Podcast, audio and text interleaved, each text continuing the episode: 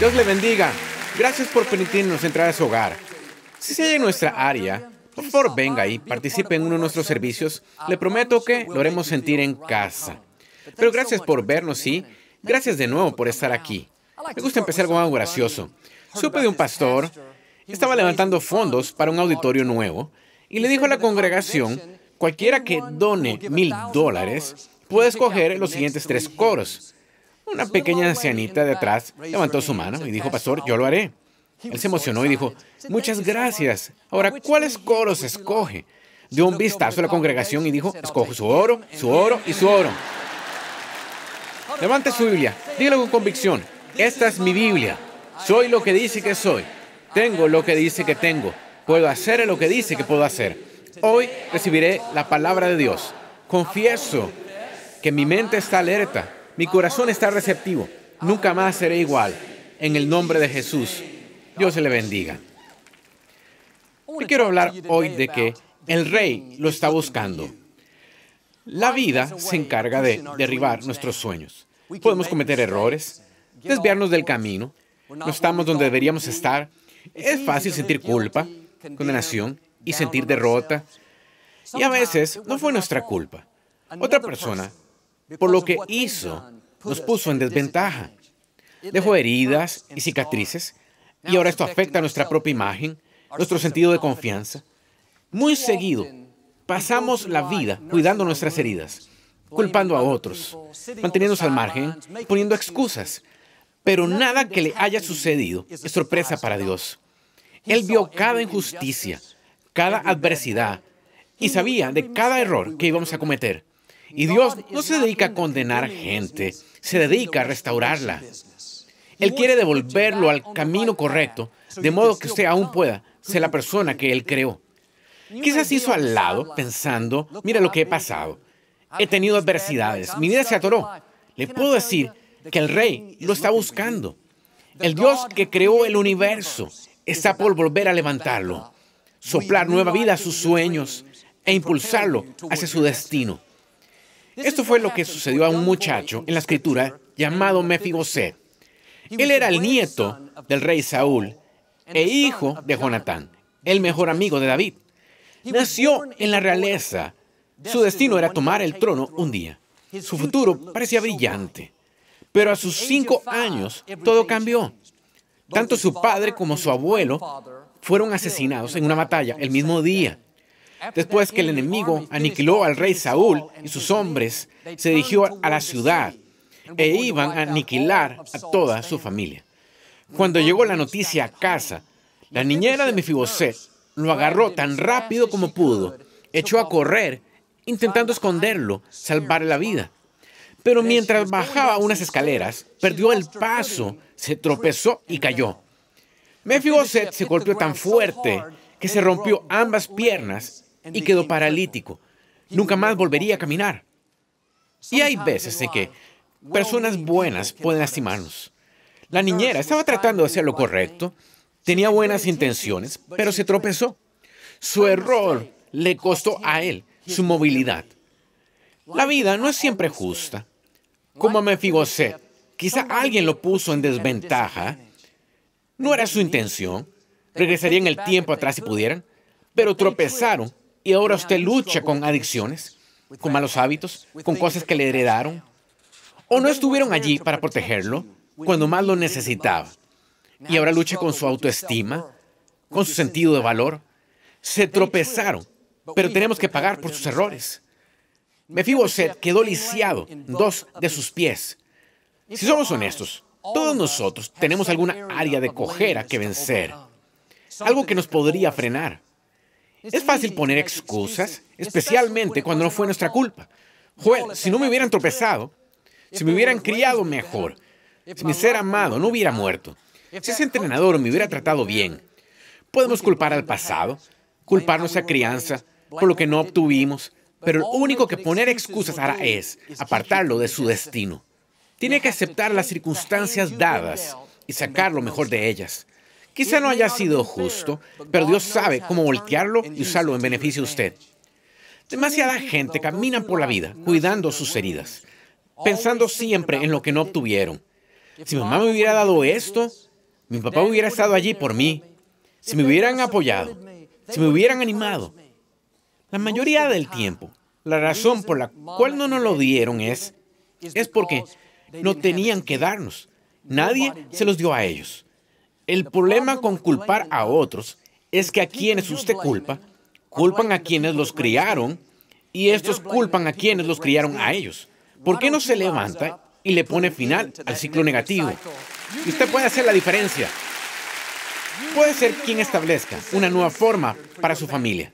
En un instante, todo el mundo de Mefiboset cambió su rumbo.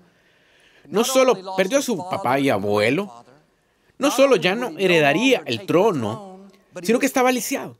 No caminaría. ¿Cómo se iba a ganar la vida? ¿Cómo iba a cuidar de sí mismo? Terminó viviendo en el exilio, escondido en un sitio llamado Lodebar. Era una de las ciudades más pobres y deterioradas de ese entonces. Lodebar significa sin pasto. No había vegetación, ni árboles, no podían cultivar nada allí. Era un páramo. Mefiboset es el nieto del rey. Tiene realeza en su sangre, pero vive en los barrios bajos, apenas sobreviviendo. Y aquí la clave. Su ubicación no cambia su identidad. Mefiboset vivía en lo de Bar, pero aún era de la realeza. Otros quizás no lo habían visto. Pudo haber pensado, no tengo nada especial ya, pero nada de eso cambió quién era realmente. Mire, mi hijo Jonathan es un Austin en la iglesia, un Austin fuera de ella, un Austin en la montaña, un Austin en el valle, un Austin en Houston, un Austin en Lodebar. Su ubicación no cambia quién es Él. De igual manera, cuando usted entregó su vida a Cristo, nació dentro de una familia real. Dios Altísimo sopló de su vida en usted. Puso su corona de favor en su cabeza. La escritura dice, nos constituyó en reyes y sacerdotes para Dios. Quizás sienta como si viviera en lo de bar hoy. Cosas vienen en su contra, circunstancias que no le gustan. Déjeme animarlo. Nada que le haya sucedido ha cambiado su identidad. Ninguna persona que lo dañó, ninguna adversidad, ni error que cometió ha cambiado su nombre. Todavía es un hijo de Dios Altísimo. Aún tiene sangre real fluyendo por sus venas. Quizá está en lo de bar, pero no deje que lo de bar esté en usted. Es donde está, no quién es usted. Mefiboset pensó que estaba atorado. Hablando prácticamente, no podía salir. No tenía familia, nadie que lo ayudara. Parecía que era su suerte en la vida. Años después, el rey David estaba en el trono. Una noche en el palacio, comenzó a pensar en todo lo que Dios hizo, recordando los viejos tiempos y recordó a su buen amigo Jonathan, lo mucho que lo amó. De repente, tuvo un deseo de ser bueno con la familia de Jonathan y preguntó a su persona si aún vivía alguien de la casa de Saúl. Dijeron, el único que creemos que vive es el hijo menor de Jonathan. Su nombre es Mefiboset, pero está lisiado y vive en lo de Bar. David dijo, vayan ahora mismo y tráiganlo al palacio. Puedo imaginar una docena de los principales militares de David saliendo a lo de Bar. Cuando llegaron, fue una gran noticia. La ciudad entera rumoraba, todos hablaban de todos los lugares. El rey envió hombres a lo de Bar a la barriada, a los marginados. Un oficial preguntó con dureza, ¿dónde está Mefiboset? Ellos señalaron en la dirección correcta. Mefiboset escucha un fuerte golpe en la puerta. La puerta improvisada tiene miedo y piensa, ¿quién podrá ser? Se mueve de lado por el suelo y apenas la abre. Preguntan, ¿eres tú Mefiboset? Contesta cauteloso, sí, yo soy. El guardia dijo, ven con nosotros. El rey te está buscando. Su corazón se para. Piensa, qué mal. Finalmente me hallaron. Ahora soy hombre muerto. Dijo, lo siento, no puedo ir. No camino. ¿Acaso no he? Estoy lisiado. El guardia dijo, no te apures, vamos a cargarte. Ahora está realmente preocupado, pensando, ese rey quiere encontrarme tanto que envió gente a los barrios bajos, no solo a hallarme, sino me van a cargar ahora hasta el palacio. Debo estar en problemas. Jesús contó una parábola sobre un pastor que tenía 100 ovejas.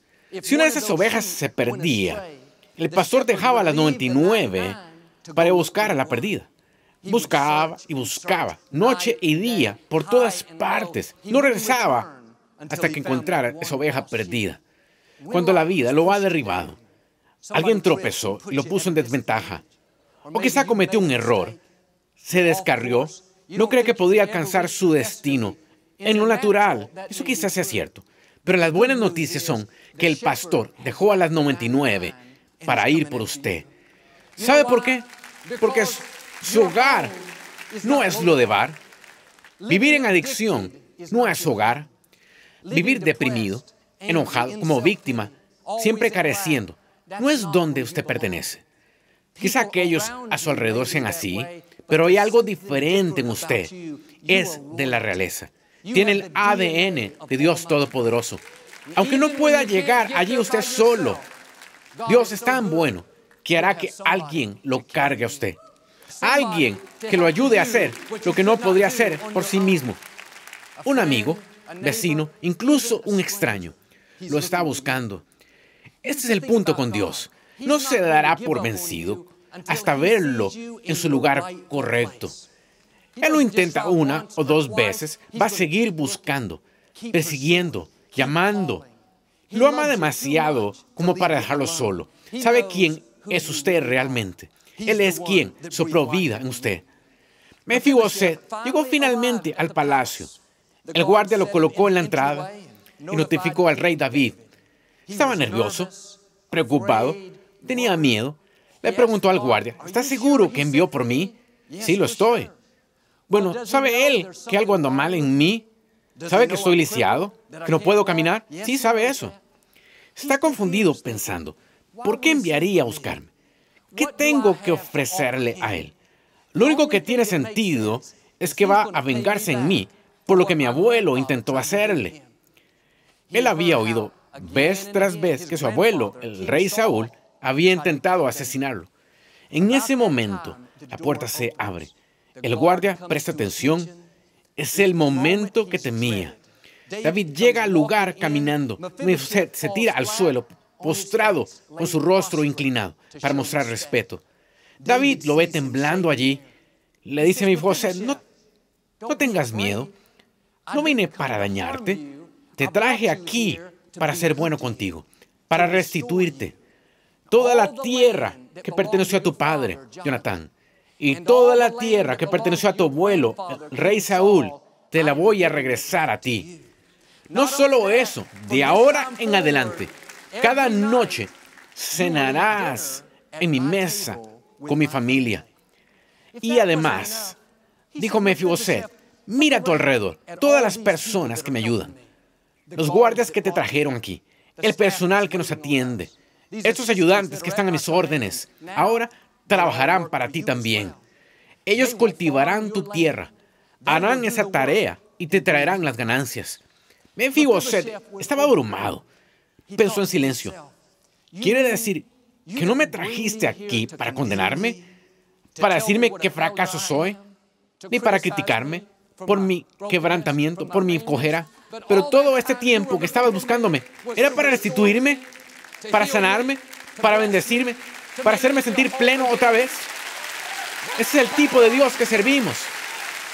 Y a veces, cuando oímos que el rey nos está buscando, pensamos, mejor me escondo. No quiero que Dios me halle. Tengo muchas debilidades, Joel. No estoy en donde debería estar. Me siento bastante mal de mí mismo. No necesito que a nadie más condenándome. Aquí es donde confundimos la religión con quien Dios realmente es. Religión. La religión puede hacer a Dios duro, malo y enojado, como si espera que usted cometa un error, como si está listo para derribarlo aún más lejos. Pero Dios no lo está buscando para condenarlo, no lo está buscando para juzgarlo, lo está buscando para restaurarlo. Le quiere devolver todo lo que le pertenece a usted. El gozo, paz, el honor, la libertad, abundancia, la victoria. Le quiere compensar por las cosas injustas que han sucedido. No lo va a empujar a decirle lo malo que es, porque está cojeando, porque estás quebrantado, porque sigues luchando en esa área.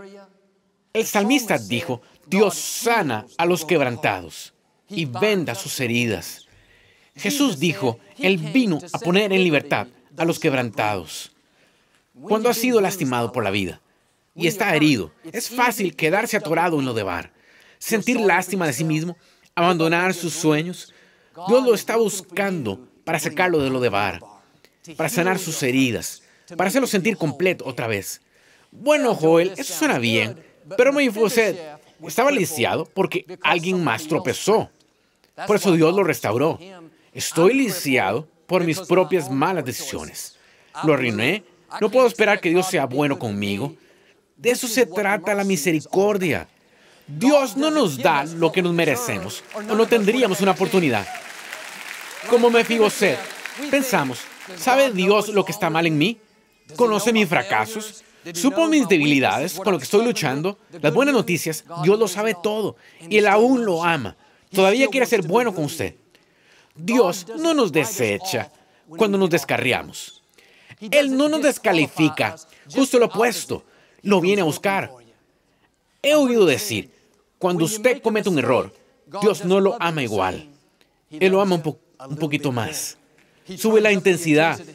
No va a dejarlo solo hasta que lo vea completamente restaurado. Vemos este principio en la parábola del hijo pródigo. El joven le pidió a su padre su herencia, salió de casa y malgastó todo en fiestas, viviendo sin freno, decidiendo mal. Terminó viviendo en una porqueriza, comiendo comida de cerdo. Eso era lo de Bar, por así decirlo, un lugar igual de malo. A diferencia de Mefiboset, esto era su culpa. Solo se podía culpar a sí mismo sentado en la porqueriza, deprimido, solitario, amargado. El acusador seguía borbandeando su mente, diciendo, qué mal, lo arruinaste, tuviste tu oportunidad, nunca volverás a ser feliz. Su mente estaba llena con pensamientos condenatorios, pero dentro de su espíritu escucho algo susurrando. Tu padre te está buscando. Él te recogerá, te dará tu posición, está anhelando verte. Su espíritu estaba diciendo, vuelve a casa. Pero su mente estaba diciendo, ¿estás loco? Tu padre nunca va a tener nada que ver contigo. No te lo mereces. Finalmente tuvo el valor y dijo, se acabó. No me quedaré en esta porqueriza. No voy a vivir más en lo de bar. Esto no es quien soy yo. Mi papá tiene sirvientes que viven mejor que yo. Voy a regresar a casa. Cuando se acercó a la casa, su padre lo vio a una gran distancia. Salió corriendo hacia su hijo y lo abrazó. El hijo bajó la cabeza avergonzado.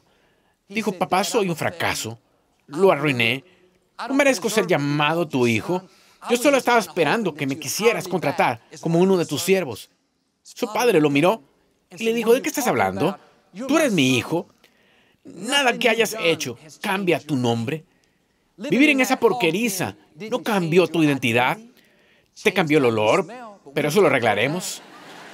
Dijo a su personal, vayan por la mejor túnica y póngansela a mi hijo. Una traducción dice una túnica de honor. Aquí está un tipo que estuvo viviendo en la porqueriza, pero ahora está por recibir una túnica de honor. Eso no tiene sentido. De eso se trata la misericordia. No tiene sentido. No la merecemos. Es solo la bondad de Dios. Piensa en esto. Todo el tiempo que el hijo estuvo en la porqueriza, el padre tuvo una túnica de honor esperándolo. ¿Cuánto tiempo va a permitir que las voces acusadores lo aparten de su túnica de honor? ¿Cuánto tiempo se va a quedar en lo de bar cuando hay un sitio esperándolo en la mesa del rey? ¿Por qué no se levanta como este joven y dice, hoy es un nuevo día? Me deshago de la culpa la condenación, la autocompasión. Ya basta de culpar a otros, a mi pasado. Voy a entrar en la libertad, la plenitud, la victoria que Dios tiene guardada. El Padre no solo le dio al Hijo la túnica de honor, sino se quitó el anillo y lo puso en el dedo de su Hijo. El anillo representaba su autoridad. En otras palabras, el Hijo además fue restaurado a lo que era antes de irse. Una cosa es regresar pero tener una marca negativa en su nombre. No le dé ningún beneficio, ni anillo. Recuerda lo que hizo. Todo ese tiempo en la porqueriza dejó a nuestra familia en mal. Dios no es así. Él no solo restituye, sino lo hace pleno. Quizás sienta hoy que va por mal camino, está al margen, pensando, Joel, estoy contento de estar en lo de Bar, de cómo he vivido. No, lo de Bar no es hogar. El rey lo está buscando. Él tiene una túnica de honor, tiene un anillo de autoridad. No deje a las voces condenatorias convencerlo de que lo arruinó demasiado. Mírate, todavía estás cojeando, estás luchando, estás quebrantado, no lo mereces. No es por quién es usted, es porque de quién es usted. Su nombre no cambió. Usted es hijo de Dios altísimo. Usted pertenece al palacio. Cuando mi padre era muy joven, se casó. Desafortunadamente, ese matrimonio no funcionó. Estaba devastado. Renunció a su iglesia. Los líderes denominacionales le dijeron que nunca pastorearía otra vez. Pensó que sus días de ministerio habían acabado. Pero otros no determinan su destino. Dios sí. Algunos lo desecharán, lo juzgarán, condenarán. Pero Dios no está en el negocio de la condenación, está en el negocio de la restauración. La escritura dice, el llamado de Dios es irrevocable. Significa que Dios no cambia de opinión. Quizá cometamos errores, alguien se tropiece poniéndose en desventaja, pero eso no detiene el plan de Dios. Mi papá salió del ministerio. Por dos años empezó a vender seguros, sintiéndose destrozado. Un día, como Mefiboset, el rey vino a buscarlo. Tuvo que sacudirse la culpa, la condenación. Cada voz decía, eres un fracaso, no lo mereces, Dios jamás te va a usar. Su actitud fue, no, no voy a quedarme en lo de bar. Sé que la misericordia de Dios es mayor que este error. Dios no solo lo, lo trajo al palacio, por así decirlo, sino restituyó lo que le pertenecía. Regresó al ministerio, pastoreó Lakewood 40 años. Conoció a mi mamá, estuvieron casados 54 años. ¿Qué estoy diciendo?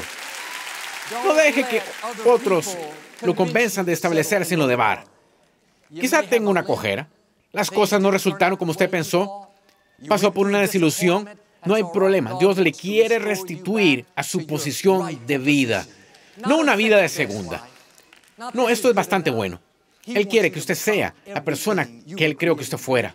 Ahora, debe ponerse de acuerdo con Dios. Me fijo, usted pudo haber dicho, no, no voy a ir al palacio. Van a tener que arrestarme hasta allí. Si Él se hubiera marcado, enojado, se hubiera resentido, quejándose, David hubiera dicho, señores, llévenselo. No voy a tener nada que ver con Él. Pero fue con humildad, sabiendo que estaba a merced de David. Al humillarse usted mismo y decir, Dios, sé que no merezco esto, lo arruiné, pero Dios creo que estás lleno de misericordia, que aún me puedes llevar a donde se supone que esté. Es cuando Dios puede levantarlo, a ponerlo en el sendero hacia la plenitud de su destino. Años atrás, mi papá fue a una reunión a la iglesia de un amigo, lejos de aquí. Llegó tarde y se sentó hacia atrás. Minutos después, entró un joven que se veía lleno de problemas, muy turbado. Tras la reunión, mi papá estaba planeando hablar con él, animarlo y quizás orar por él. Pero a la mitad del servicio, el joven se levantó y se salió. Mi papá sintió algo muy fuertemente, se levantó y fue detrás de él. Lo buscó y lo buscó en los vestíbulos sin poder hallarlo. Salió al estacionamiento y buscó y buscó alrededor del edificio sin poder encontrarlo. Justo cuando estaba por rendirse, decidió revisar los baños. Entró allí, había algunas personas, no podía ver sus caras, así que se paró junto a los lavatorios. Pocos segundos después, este joven salió por la esquina.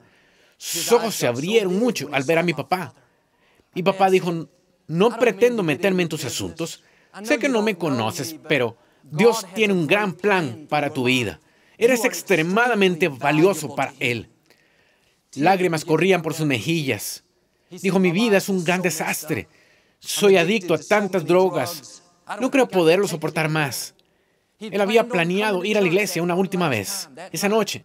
Regresando iba a tomar muchas pastillas para morir.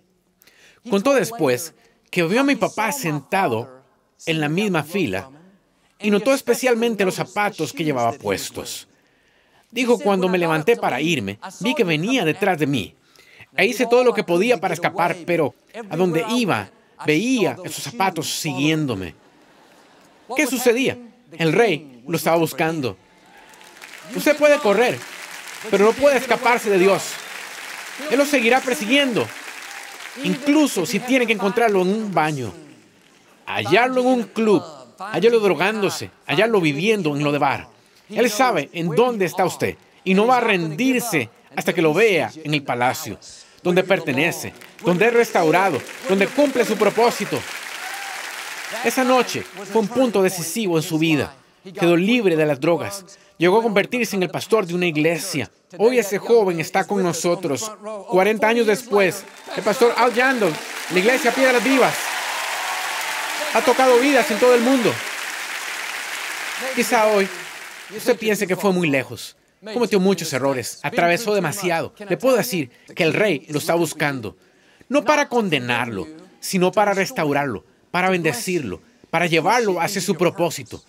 Quizá la vida le lanzó algunos reveses. No está donde pensó que estaría. Recuerde que su ubicación no cambia su identidad. No importa en dónde esté, todavía es un hijo de Dios Altísimo. Él tiene una túnica de honor, un anillo de autoridad. Hay un lugar esperándolo en la mesa del rey. Lo grandioso de Dios es que aunque no pueda llegar por usted mismo, mandará a alguien a cargarlo. Y así como David decidió ser bueno como Efiboset, creo y declaro que gente empezará a ser buenos con usted. Recibe favor que no merecía, cosas empiezan a encajar, usted sale del quebrantamiento a la plenitud. Va de lo de bar al palacio, a la plenitud de su destino, en el nombre de Jesús. Si lo recibe hoy, puede decir amén. No nos gusta terminar nuestro programa sin antes darle la oportunidad de ser a Jesús el Señor de su vida. Puede orar conmigo. Solo diga, Señor Jesús, me arrepiento de mis pecados. Entra en mi corazón. Te hago mi Señor y Salvador. Si hizo esta sencilla oración, creemos que nació de nuevo. Busque una iglesia donde enseñe la Biblia.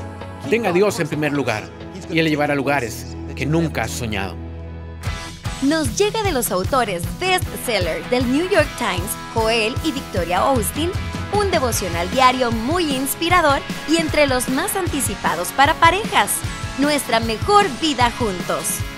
Este nuevo devocional fortalecerá tu relación y también te recordará que Dios nos unió para ayudarnos mutuamente a triunfar y ser todo lo que Dios desea que seamos. Pide tu copia de Nuestra Mejor Vida Juntos en joelaustin.com diagonal español.